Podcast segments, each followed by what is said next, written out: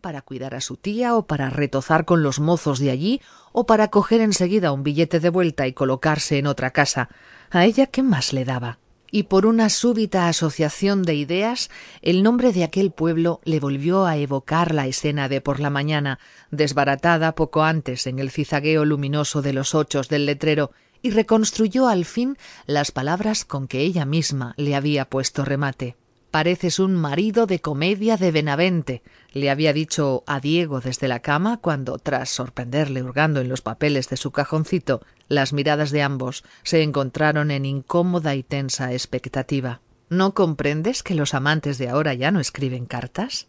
Fue una frase formulada con el suficiente aplomo como para que aquella tensión, presagio de explicaciones, se disipara inmediatamente, y con el suficiente desgarro como para que se sintiera orgullosa de haberla pronunciado. Pero tampoco podía por menos de confesarse ahora que le amargaba la idea de haber estrangulado al decirla las palabras que sin duda estaba a punto de dirigirle él y que fueron sustituidas por aquel mutis brusco y silencioso, y le picaba como un capricho tardío la curiosidad por aquella palabra de rescate imposible que echaba de menos con dolor, con la vehemencia que presidía todos sus remordimientos, porque de pronto comprendía que, malas o buenas, habrían tenido una función, si no balsámica, por lo menos terapéutica, de alcohol puro sobre una herida que está cerrando en falso, un valor revulsivo.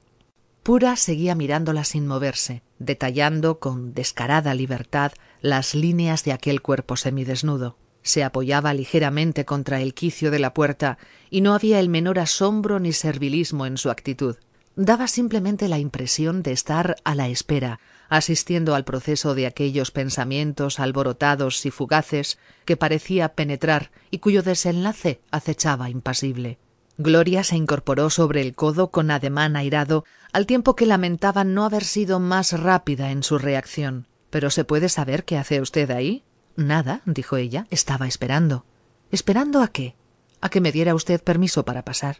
Desconcertaba siempre el tono de su voz audaz y descarada, una voz insobornable, había dicho en cierta ocasión Diego, acompañando la palabra insobornable de significado ambiguo para Gloria con un gesto inequívoco de aprobación, comentario que, por cierto, dio pie a una de aquellas disputas primeras, apoyadas en nimias divergencias, que insensiblemente derivaban hacia el encono y en cuyo tedioso discurrir anidaban ya los mismos vicios conyugales que tanto ridiculizaban y alardeaban de abominar. Y al pensar nuevamente en el estado de actual languidez a que habían llegado sus relaciones con Diego, Gloria notó que se estaba poniendo nerviosa y achacó su naciente cólera a la irrupción de Pura. No sé cuándo ha necesitado usted permiso para asomar por las habitaciones cuando menos espera. Hay que preguntar si se puede, ¿no? No, la puerta estaba abierta. Cuando hay una puerta abierta, para mí es que se puede. Eran las contestaciones lógicas y terminantes de Isabel. Ella inculcaba su estilo a todo el mundo. Trató de dominarse. Está bien, pase. ¿Qué quería usted? Pura entró pausadamente. Cerró el armario de luna que estaba abierto de par en par y recogió unas prendas de ropa tiradas por el suelo. Luego se dirigió a la cama vacía, retiró la colcha y se puso a doblarla con cuidado. Venía a abrir las camas. Creía que había salido usted. Como nunca se sabe en qué cama hay gente y en qué cama no. ¿Quiere la bata esta? Se va a enfriar. Ahora su voz había adquirido un acento menos desagradable. Sí, gracias. ¿Qué hora es? Serán las nueve y media, por ahí, contestó Pura mientras le alargaba una bata marroquí con botoncitos chicos. Se sentó en la cama para ponérsela. Pura se inclinaba ahora de espaldas a ella sobre la otra cama, alisando el embozo de la sábana planchada con primor, a saber cómo plancharía la otra chica. Pero trató de ahuyentar esta idea porque le pareció molesta. ¿Está la señorita Isabel en casa? preguntó, afectando descuido. Están en la cocina, haciéndote. ¿Están quiénes? Ella y su hermano con otro amigo vinieron antes. Ahora volvía a mirarla como esperando el interrogatorio.